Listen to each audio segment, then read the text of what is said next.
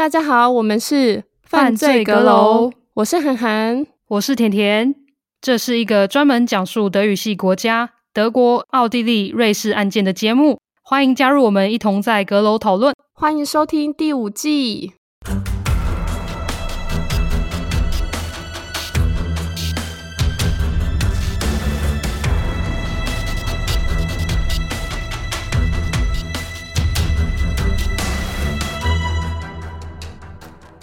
嗨，大家好，我是甜甜。嗨，我是涵涵。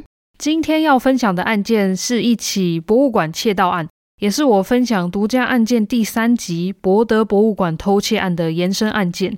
虽然两起案件案发地点不同，博德博物馆在柏林，那这一集在德勒斯登，不过其中参与的部分人物有重叠。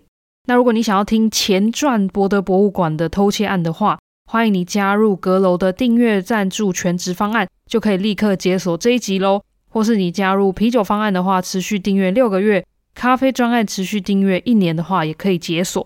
对了，这一集的凶手虽然有德国籍，但是家族来自阿拉伯，所以他们的名字也许大家比较不熟悉。建议你们先到我们的 Instagram at Dark Crime Podcast，先看一遍人名图片后。再开始收听，可能会比较知道或是清楚我在念什么。德勒斯登一直以来对自己的城市的历史文化都感到很骄傲，在这边有许多重要的艺术收藏品、世界知名的交响乐团跟音乐合唱团，还有各时期不同风格的重要建筑。那也难怪这一起案件发生后，萨克森的内政部长说，这是对所有萨克森人文化身份的一场攻击。那么，这个被全世界誉为保全措施做得最好的德勒斯登王宫，每年馆方花了八百多万欧元的经费在做保全。窃盗者们是怎么闯入跟偷东西的呢？他们是谁？然后最后偷的东西还有被找到吗？那我们就直接进入案件吧。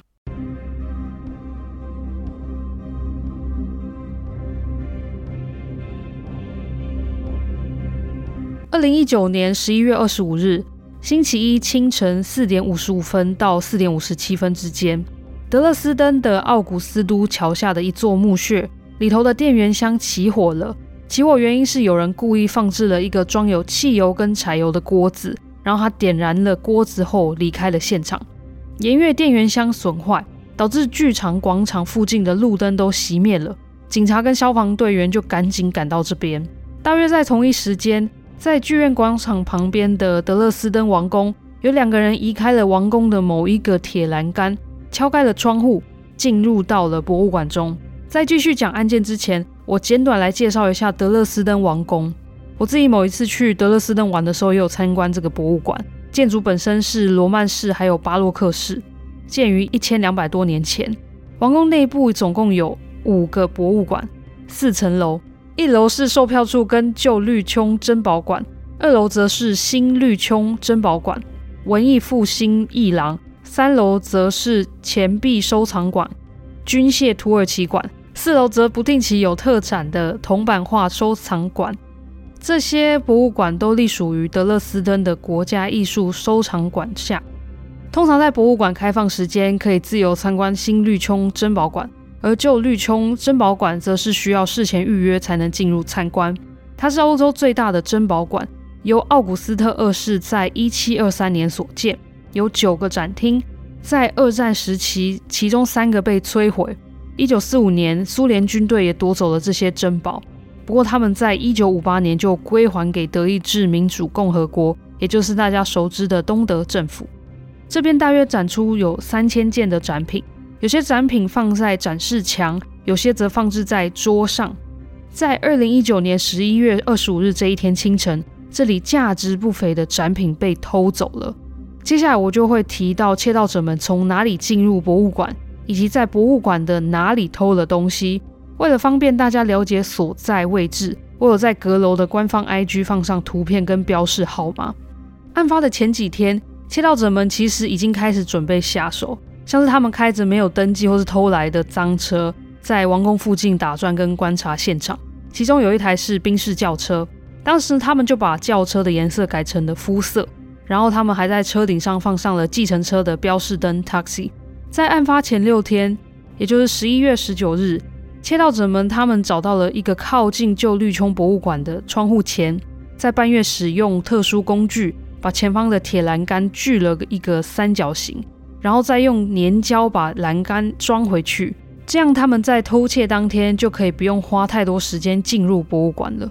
可是他们剪开栏杆都没有人发现吗？没有人会在那里巡逻吗？这个博物馆他们有聘请保全，可是他们保全就是待在里面，可能就是在里面走一走而已，好像没有人在外面晃，或是有，可是他们因为我有说他们前几天我去观察，所以他们可能先趁着那些保全人没有在走外围在监察的时候。加上，其实德勒斯登王宫外头跟栏杆之间，他们四周围也有加装监视录影器，然后还有移动侦测器。那只要有人在画面中移动的话，警铃就会响。可是刚好他们找到了这个铁栏杆啊的地方是好死不死的死角，所以他们就在那边切栏杆，也没有人发现。那刚好他们又在错开的话，其实就没有人发现，是是有可能的。那窃盗者他们抵达之后呢，他们就是去移开了前几天已经剪开的铁栏杆后。他们就透过一个梯子爬进了我上传图中标示六号的空间，它是 Pretiostensaal 宝藏馆。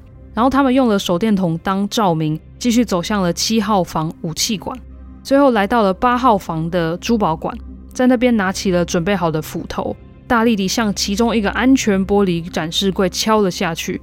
在监视画面中看得出来，窃盗者们他们毫不保留大力地敲击玻璃柜，没过多久。玻璃柜就破了，窃盗者们他们快速地偷走了里头摆饰的很多物件，像是有十八世纪价值连城的三组钻石套组，以及其他装饰配件，像是胸针、裙子纽扣、鞋扣、勋章等等。以单件计算的话，他们总共偷了二十一件。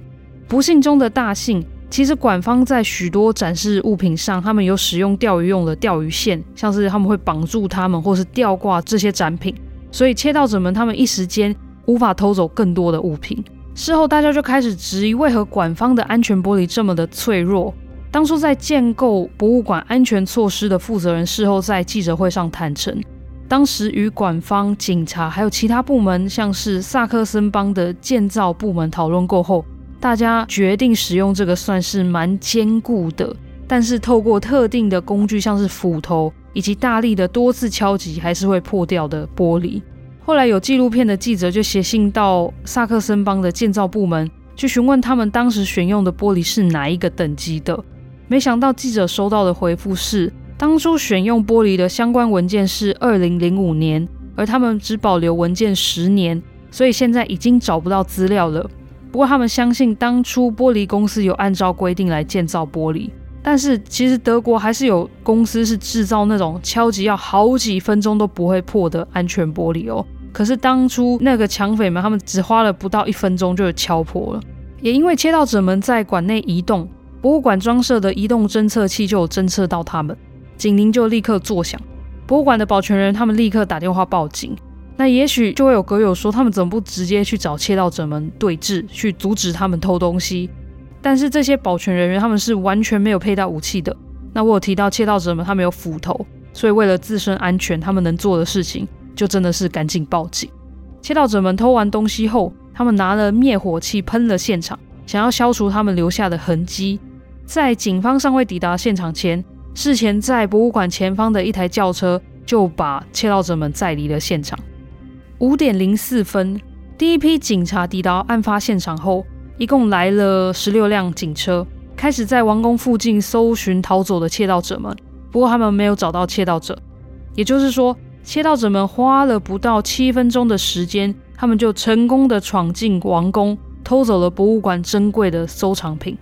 五点十分，警方接获通知，在距离德勒斯登王宫不远的一栋建筑地下停车场，有一台蓝色奥迪轿车正在燃烧，四个车门都是开着的。当时警方还不晓得这台车跟王宫偷窃案有关，后来调查发现这台车是赃车，也证实这台车就是窃盗者们用来逃逸的车子。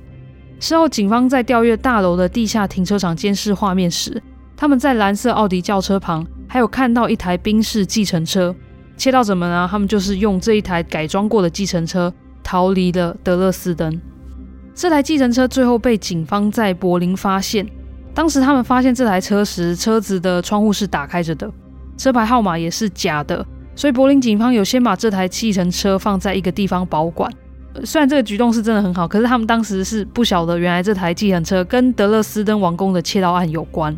那我们再回到起火的地下停车场，那边同时其实停了其他大楼住户的车子，最后有三台车是被火烧殆尽，那六十一台车则有损坏。也因为这场火，大楼预估的损失有四十二万欧元，而轿车的损失则有十七万欧元。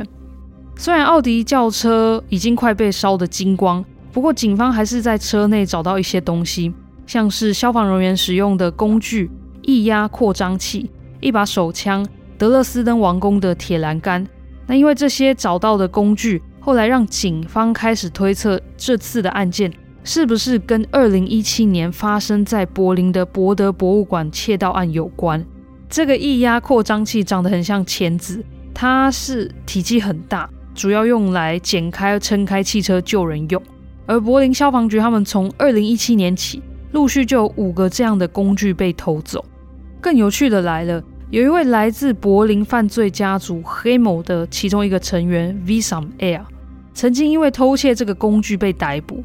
而这位成员，他有参与2017年博德博物馆的窃盗案，也因此，德勒斯顿警方就开始跟柏林警方联系跟交流，他们想要知道一下这两个案件之中是不是有更多的共通点，是否跟这个柏林恶名昭彰的犯罪家族黑某有关。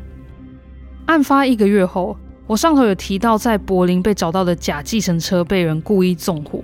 但好险，车子没有被完全燃烧殆尽，所以警方还在车内找到了旧绿穹博物馆玻璃的碎片，以及三个人的 DNA 样本。案发当晚，警方就对外公布了在博物馆监视器画面拍下的偷窃经过，也开始针对博物馆当天值班还有交接的四位保全人员进行调查。依照他们从现场搜集到的证据，他们推断窃盗者们应该是事先就计划好这次的偷窃。也因为他们手脚迅速，让警方不禁怀疑是不是有人提供了内线消息给窃盗者们。这也让得知博物馆所有建筑与空间以及保全措施的保全人员成为了第一个被怀疑的对象。最后，警方他们确实有锁定了其中一位保全人员，因为这名人员似乎把馆内的一些关于空间跟保全系统的资料提供给窃盗者们。可是，当警方去对方家搜查的时候，他们并没有找到任何可以跟这次窃盗案有关的线索，所以最后这名保全人就不在警方的调查名单中了。二零一九年十二月十二日，案发经过了十七天，警方虽然陆续收到了三百四十二条线索，也有一些照片跟监视画面可以协助调查，不过因为博物馆提供的监视画面的画质太差了，因为当时馆内是全黑的，只有看到移动中的影子。也因此让他们决定在这一天上了那个我很常很常提到的德国犯罪电视节目《Aktenzeichen XY Ungelöst》。在节目中，他们有得到了二十四个新的线索。不过最后警方上节目还是没有让调查有新的进展。那我们稍微快转一下，警方后来有在案发现场搜集到了四个人的 DNA 样本，所以在二零二零年十一月十七日，案发将近过了快一年。警方派出了一千六百三十八名警力，在柏林的几个区域，像是 Neukölln、Kreuzberg、Heininkendorf、Charlottenburg 等区域的公寓、停车场、商店搜查。这些地名大家都不用记哦。不过大家可以知道一下，这些地区他们住了比较多有移民背景的人，也算是稍微复杂一点。警方在这次的行动逮捕了三名柏林犯罪家族黑某的成员。另外两名双胞胎兄弟则是成功逃走，所以警方正在通缉他们。最后这两名兄弟呢，最终在二零二零年的十二月跟二零二一年的五月分别被抓到。后来二零二一年八月，警方抓到了第六名参与本案的人。在这边就稍微介绍一下这个柏林知名的犯罪家族黑某，他们是一群从土耳其、黎巴嫩一带出生的阿拉伯族群马拉米。在一九三零年代，黑某家族从土耳其东南方移民到了黎巴嫩。当时他们居无定所，没有身份。当黎巴嫩在八零年代发生内战时，部分黑姆家族的成员他们就移民到了德国的西德。截至二零二零年，这个大家族总共由十三个家庭组成，大约有将近五百到一千名家族成员，没有确切或是详细的数字，主要是这个黑姆阿拉伯姓氏有蛮多人使用的。到目前为止，这个柏林犯罪家族他们总共犯案了一千多件，制造的损失有超过两千八百万欧元。他们的犯法的类型有身体伤害、要保护费、强盗、毒品买卖、洗钱、接受赃物、偷窃、非法持有武器跟买卖，还有谋杀等。我现在就来分享一下被警方逮捕的六人是谁。第一位是 Visam L，他一九九六年生。出生不久后，Wissam R 的爸爸就入狱服刑了好多年。他在就学期间对老师很有攻击性。十四岁起，他开始偷窃、侵入私有领土、人身伤害等，通常都是与表弟 Ahmed R 一起。十六岁开始，Wissam R 开始会吸毒，他的学习也因此不如人，高中毕不了业，只有国中学历。不过他也不打算做什么职业教育训练。二零一七年三月二十七日。他跟表弟 Ahmed R 还有另外一个人一起去柏林的博德博物馆偷走了全世界最大的黄金硬币大枫叶 Big Maple Leaf。这个金币有轮胎这么大，重达一百公斤，价值三百七十万欧元。我开头有说独家案件第三集有分享这个案件，想要收听的话，欢迎加入 MixerBox 的订阅方案。Visa L 他因为偷这个硬币的案子，在二零一七年年底被捕。二零一九年一月，诉讼开始。从被捕到诉讼期间，其实 Wissam R 他并没有坐牢，主要是因为当时他才二十一岁。法院看他的年纪，及认为他可能应该没有要逃亡的意图，所以只要求他一周到警局三次报到就好了。法官的好意却被他滥用，Wissam R 继续他的偷窃生涯。二零一八年十一月。他偷走了我上头提到的液压扩张器，在案发现场，Wissam R 有留下 DNA，所以在偷窃一年过后，也就是二零一九年十一月，法院判了他两年半的刑期。不过，虽然判决下来，但是尚未正式最终确定，所以 Wissam R 他还没有坐牢，也就是他可以在外头自由的活动。有仔细听我讲案件的人，应该就猜得出来，按照日期推算。Wissam R 把握机会，又进行了下一次的偷窃，那就是我们今天讲的案件——德勒斯登王宫的偷窃案。第二位则是 Ahmed R，他跟 Wissam R 曾经一起偷了博德博物馆的大金币。Ahmed R 他比 Wissam R 小两岁，二零二一年被捕的时候二十一岁。两人的童年经历蛮雷同的，就是高中没有毕业，然后没有申请任何的职业教育训练。从小也开始偷窃、人身伤害等。第三位跟第四位则是我上头有提到的双胞胎兄弟，他们是 Ahmed L 的亲弟弟，他们分别是 Mohammed L 还有 Abdul Majid L，。两人被捕的时候二十岁。第五位是 Habib L，他是 Visam 的表哥，也是这次偷窃案成员当中年纪最大的。案发当时他二十六岁。最后一位则是 Bashir L，。他跟 Wissam R 一样大，算是他的远亲。直到二零二二年一月十八日，法庭审理才开始。双胞胎兄弟在法庭上举止非常轻浮。Ahmed L 他则把帽 T 的帽子戴了下来，其他成员则是拿着杂志遮住脸。那这六位被告总共聘请了十四位辩护律师。二零二二年三月二十九日，年纪最大的被告 Habib R 他承认犯行了。他在口供中陈述，在案发前五天，也就是二零一九年十一月二十日，他与其中一名被告一起从柏林开车去了德勒斯登，一起观察了他们进入德勒斯登王宫偷窃的那道窗户，也查看跟思考了逃亡的路线。最后，大家就一起分配偷窃当下的各自角色。十一月二十四号，案发前一晚，A 嫌人再次前往德勒斯登，准备好要在隔天清晨偷东西。不过他们却遇到警察临检，Habib R 突然觉得这次的行动太冒险了，所以他决定退出。然后他当晚就在他的爸妈柏林家过夜。最后他强调自己真的没有参与案件。至于与他一起去德勒斯登观察动线，以及案发前一晚一同坐在车内的同伙有谁，这个部分 Habib Air 他就完全没有提到。二零二二年十二月十六日，案发经过了三年，检察官跟辩护律师团经过长时间的协调，他们最终达成协议，只要被告们还回偷的东西，然后提供完整的口供认罪，就可以减轻量刑，最多只会被判六年多的刑期。话虽如此，被告他们只还了多数的物件，有些物件警方还是不知道去向。而且，警方拿回被偷的物件后，他们发现这些东西都有一点损伤，或是有一些小钻石都掉落、被磨到等等。经过预估，应该会需要花大约十二多万元来修复这些珠宝。六年到底算多还算少？这些被告被以持武器偷窃、严重的纵火、人身伤害罪等被起诉。光是他们在逃逸后，把车开到附近大楼的地下停车场，然后在那边纵火，让六十一台汽车全毁或是损坏，这部分其实就可以让他们坐牢十五年。所以这么多罪行加起来，只判了六年多，是真的减量了很多。当初萨克森帮会跟被告他们达成这样的协议。其实这样的协议在德国也偶尔会发生，主要是他们希望可以因此减短诉讼的过程。毕竟每一次的延后都是在考验司法部门的人力跟工作量。不过这也不代表法院跟法官他们就想偷懒。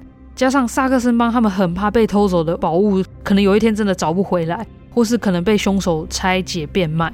他们为了要保留宝物的完整性，因为我有说是十八世纪的很重要，所以他们为了想要赶紧拿回来。所以他们最后就司法部就决定走这一步。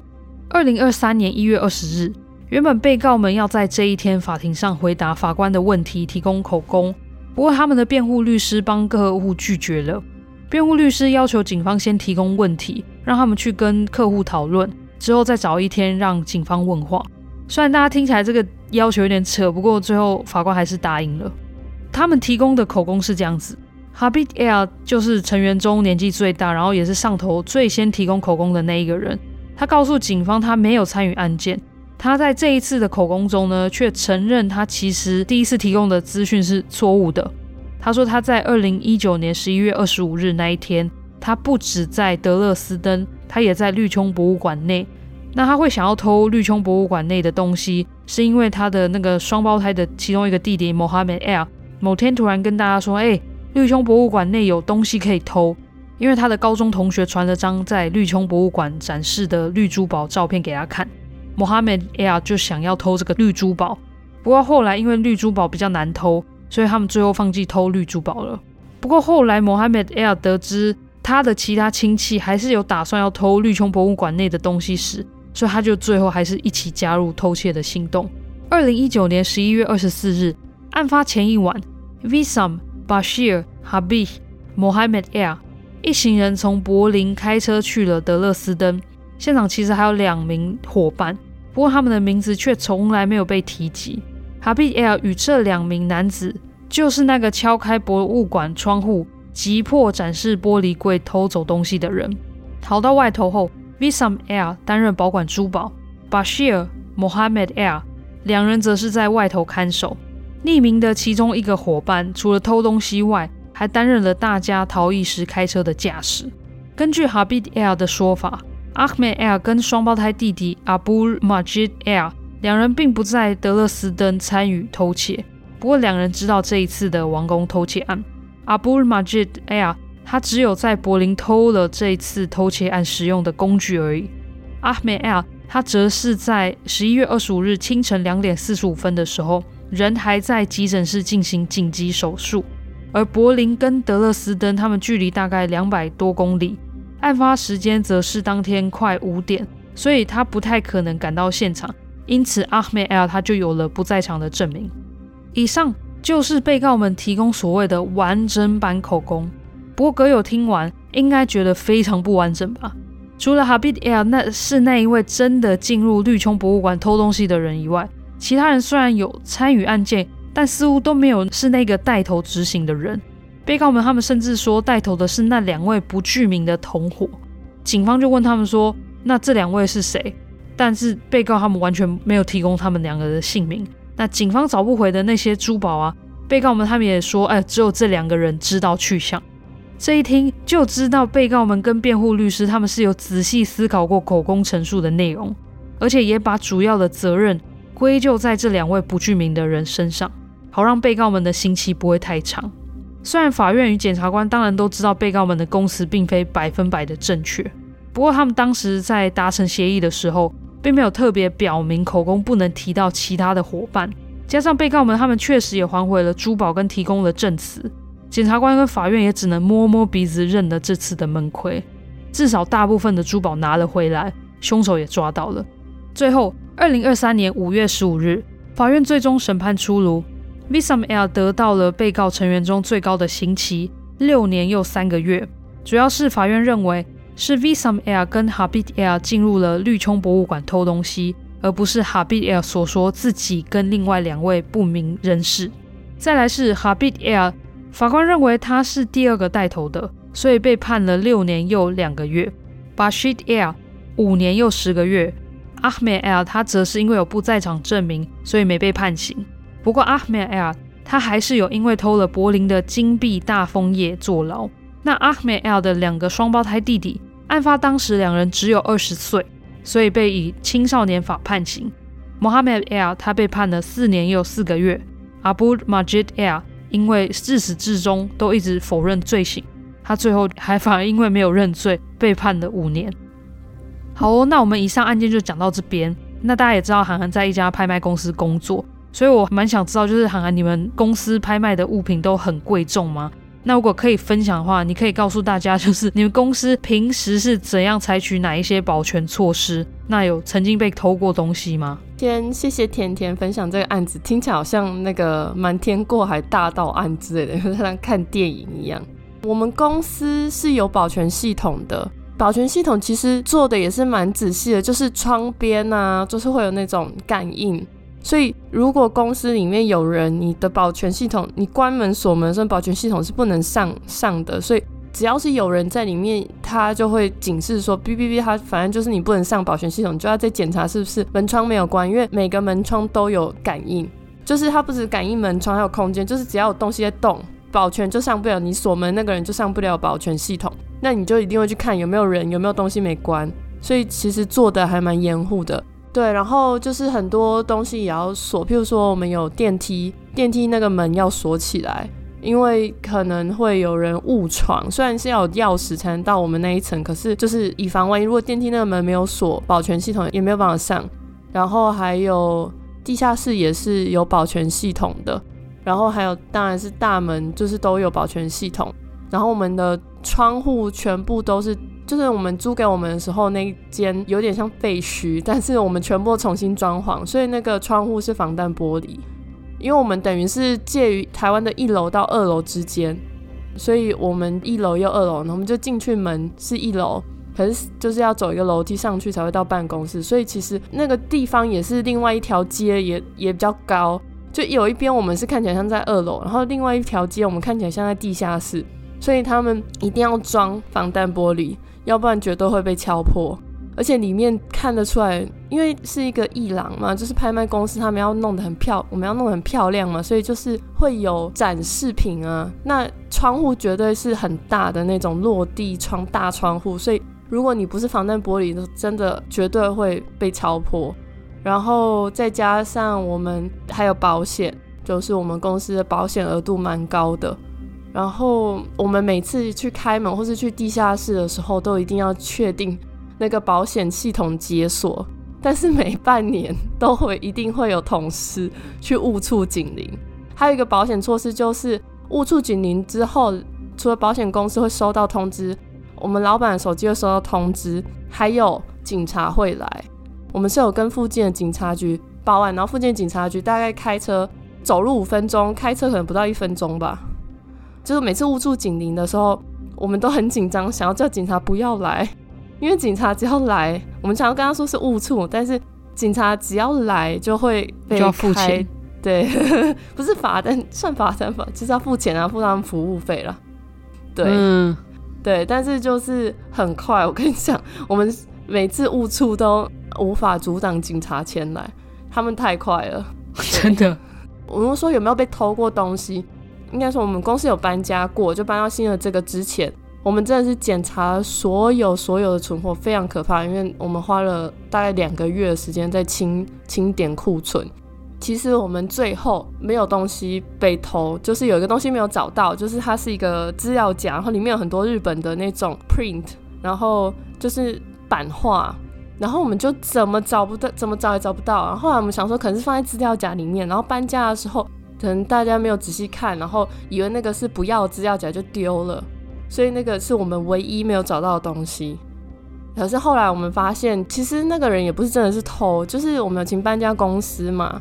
因为他就是一个资料夹，他以为那个资料夹里面没有东西，然后以为那个是我们没有要用的，因为我们真的很多也是空的资料夹，没有用到的资料夹，然后他就把它拿回去了。后来呢，他他有还回来，我们知道这件事是因为他还回来，可是不是他本人还，是他是透过我们的打包部门的一个同事，透过他还回来，但是同事不愿意透露那个拿资料夹的人是谁，因为他觉得他是无心的。嗯，自责了很久，但是不知道怎么还，这样子。就在我工作这两年多里面，没有东西是遗失的。然后还有一个，我觉得看完这个案子，我我有一个想法，就是他们有点像是一个大盗家族、大盗集团，对不对？大家都是亲戚。那我觉得他们这些执行的家族成员都很年轻。然后我想说，是不是？就是一些年纪比较大的家族成员，就在后面当策划者这样子，就是让这些年轻的去执行啊。被抓到就他们进去关，出来还很年轻啊，二十一岁被关六年，出来二十七岁，其实超年轻的，或是二十六岁最老的那个，因为这个刑期真的不重，如果就是很衰被抓到，出来也才也才三十出头，根本就很很年轻，还可以再翻一个，然后再进去，然后就退隐到幕后这样子。我觉得他们的那个系统是 还蛮清楚的。再还有就是他们年轻气盛，我觉得有点像类似正大光明来偷，不管是大金币，然后或是这次这个德勒斯顿王宫的东西，他们其实都是想要去跟大家讲说：“嘿，我偷过这个东西，我很厉害。”因为他们其实也会经营呃 Instagram 之类的，然后他们在呃有媒体出现的时候，不管是要出庭或怎么样之类，他们其实也打扮得还蛮 OK，然后。也不怕被拍照，所以我觉得他们都是以犯罪来出名的那种感觉，就是真的是像电影那种大盗。这一集大概就讲到这边，那我们接下来就来念一下赞助跟留言。那我们这次有 ECPay 的赞助，第一位是喜盈盈，第二位呢是 Irene，谢谢你们两位，谢谢。好哦，那现在就由涵涵来念一下留言。好的，第一则留言是我们 First Story 的留言，是来自凡凡。凡凡说：“好喜欢你们叙述案件的方式，每一次都让我一集接着一集，像吃薯片一样停不下来。我是在瑞士的交换生，常在学校到十一点才坐一个小时的车回家，每天在路上都不停的听，都不停的在听你们的节目。笑脸，听到一个人回家都提心吊胆，怕有人突然拿刀冲过来插低，但我还是停不下，一直想听。”好，谢谢凡凡哦，在瑞士交换哦，哦，不过在学校待到十一点才坐一个小时的车回家，好晚哦。而且学校竟然没有提供宿舍，哎，蛮蛮特别的。对啊，因为甜甜之前在瑞士念书过。对，因为通常可以去瑞士的人，瑞士都还蛮贵的。就他们通常就类似私校或之类的话，他们会提供住宿，但是可能交换是大学的话，可能就不一定啊，对吧？那你真的要小心，因为坐一个小时的车是还蛮久的，哎，也是真的蛮远的，哎。但是回家还是要小心，好吗？就是可能一个耳朵再听一个耳朵，一边耳机拿下来，然后听一下附近有没有，就是有没有在脚步声啊，有没有跟着你什么的。我觉得还是要小心。我自己以前在快十年前在巴黎实习的时候，然后我有一次有一阵子是三个月是住在一个算是郊区，真的是已经快要不是巴黎的郊区这样子。有一次就是晚上，它是那条线的最后一一个车站，然后出完车站之后，我还要再走一段路才到家，所以你就可以知道有点偏僻。那因为我在饭店工作，所以有时候会有晚班。有一次那个整个路灯是完全全暗的，我真的是快吓死。所以我以前就是在自己搭夜车或怎么样之类，我就是上车的话，可能看到有女生的话，我可能会靠近那女生坐，或是我在走路的时候看到有人在走的时候，可能就跟着他走。可是那个被我跟的人可能也会害怕，说那个女生为什么要一直跟着我？但是就是要自己注意一下。然后我自己是会呃有一个那个包包会有挂那个可以拉警铃的，或是还有那个防狼喷雾。虽然防狼喷雾不能用，就是是违法的，只能针对动物，可是不能针对人，但是还是可以买到，所以我还是有带在身上。好的，那下一则留言是来自 Claire K。它的标题是推推，然后五颗星，已经追到最新的集数了。不知道为什么之前留言好像被吃掉了，所以又浮上来帮两位打气。好喜欢每次的延伸讨论，除了听你们分享不一样的经验，也能听到不同国家的文化差异，像是第四季的诈骗跟移民议题也都很值得深入讨论。好喜欢犯罪阁楼，请继续加油，爱心。另外，在我在案发现场听到主持人念到韩寒的留言。想要敲完，有机会的话，两个 podcast 可以一起合作一下。笑脸，好，谢谢。所以看听起来是到这个时候才追到最新集数，是五月吗？对，也是很谢谢你，谢谢 Claire。然后最后那个 案发，我在案发现场那个留言，我是真的有感而发啦。所以才跑去留言，才跟丰德讲。就我跟丰德有小小聊过天，然后我觉得他也是一个非常，就他我也很喜欢听我在案发现场，就我也是他们的忠实听众这样子。然后敲完就是有机会两个 podcast 可以一起合作。其实甜甜之前有建议过我，就我之前二零二三年夏天回台湾的时候，是不是有机会可以跟丰德合作？但是好像就是因为就很多年没有回去了。所以回去的时候都蛮多事情的，所以后来就是没办法，我也没有跟丰德去提到这件事情，因为要合作，我们会需要希望有一个有一个 idea，然后才能邀请对方一起合作嘛，要不然直接说要合作，然后没有任何的 idea，其实也不是很好。所以大家如果有什么想法，觉得我们要可以怎么样合作的话，也可以告诉我们。因为毕竟丰德他陈述的案件都是台湾，那我们都是德国或是奥地利、瑞士、欧洲，那要怎么样让我们有交集？也许大家有更多的想法可以告诉我们。下一则留言是来自子恋意，他的标题是“上班必备节目超优质赞”，也给了五颗星留言，内容很丰富，整体音频听得很舒服。我从完全不敢听此类的故事，到现在每天上班必听的节目，可以真心感受到节目录制很用心。不仅是说故事，还会描述案子的背景，觉得要逻辑很好、思虑清楚的人才能做得来。赞，节目很棒，辛苦了！拜托甜甜老公，请支持甜甜。Hashtag 来自解锁地球。再次感谢上节，又让我们有多了一个听众。然后在录音的同时，就是二零二三年十二月的时候，因为我儿子就已经蹦出来了。我在录音的同时，其实先生就在照顾儿子。然后我在这时候，现在我儿子正在哭，所以其实我先生他已经呃真的有在支持我了。不然他小孩出生之后，他不会让我再继续录音了。所以他真的已经有慢慢接受，因为我都有跟他讲说我们是在讲什么，有很多听众也有回馈。然后也有很多人在支持我们，加入我们的订阅赞助，所以他都有看在眼里，也有听在眼里，所以他有在支持我了。我有明显感觉到，身为 partner，我有非常明显感觉到甜甜的老公有越能理解，应该这样说我们在做的事情，啊、尤其是上次那个线下见面，对不对？我觉得他有感受到。他三月的时候有帮我跟我去现场，他确实哎，你这样讲，好像那一次之后改变很多。可能就是你这样讲，他没有感觉，可是。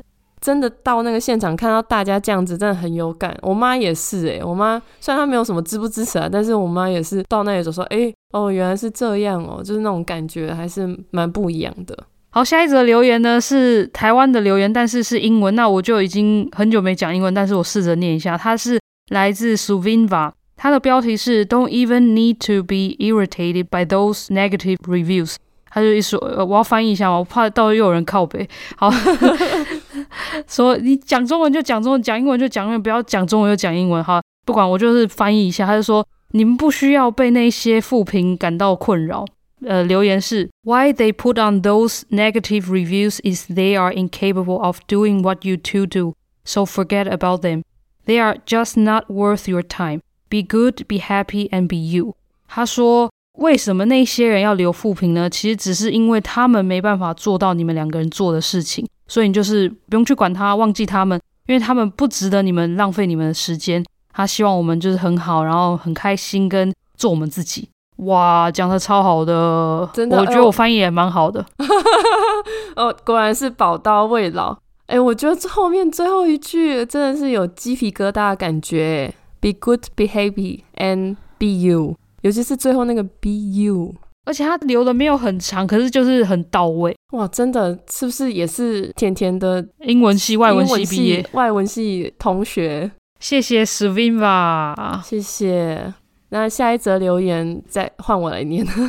下一则留言是来自还我记忆来，他的标题是超用心，上班必听，五颗星。甜甜和韩寒两人合作无间，在节目制作上感受到后制与准备的用心及辛苦，节目的呈现也非常的棒，常常令人意犹未尽。一路从第一季第一集听到第四季第八集，没有一集放过的，笑脸笑脸。安乐死这集，甜甜脱口而出靠背。我上班听到就忍不住大笑了，真的是很真性情，超爱你们的爱心，谢谢还我记忆来。对，那一集我写的非常的辛苦，就安乐死那集辛苦了，辛苦了，辛苦了。韩寒都写比较硬的集数，没有，我其实是不小心，常常都这样子，就觉得哦这个很有趣，然后因为你就念历史系，所以你对这些来讲，对你来讲也不是硬啊，你就是有兴趣啊。对啊，但是好像对大家来讲都很硬。有时候边写边反省，说为什么要找这个案子这样子。但是我觉得我写出来其实也会是一种就满足啦，因为我真的很爱历史性的案件。对啊，对啊，反正就是还是会有人喜欢听的啊。但是就不要太常做这种集数就好，累死自己跟累死听众。对啊，我觉得相信甜甜讲的那个靠北是真的超级真心，因为他真的有被惊讶到。对啊，因为其实节目也做了两年多或是三年了。其实我的个性是真的还蛮真性情的，只是一开始有点太 nice，想要想说先保留一点，但其实我私底下很容易讲出靠北或是他妈的，就是有情绪的时候啦。但是平常我以前在柜台工作的时候，我也是很和善的。但是惹怒我的人的时候，我就会很生气。甜甜是那个什么，叫什么迷你大象哦？你之前说的。对对对，我之前有说过是迷你大象，就是很可爱，但是惹到我就不行，瞬间膨胀，要踩死你。对，而且现在育儿又那有时候又很容易崩溃的时候，你再惹我的时候，我就一怒即发。好，没有，好，好，就这样哦。谢谢大家的留言。那希望大家就是，虽然我们在十二月二零二三年录的时候还在念五月的留言，但是还是希望大家有时间喜欢节目的话，一定要帮我们留五颗星跟留言，帮我们洗掉那些负评。非常谢谢大家踊跃留言。那这一集都到这里喽。谢谢大家，拜拜，下次见，拜拜。那我们下次见，我们是 Dark Crime 犯罪阁楼。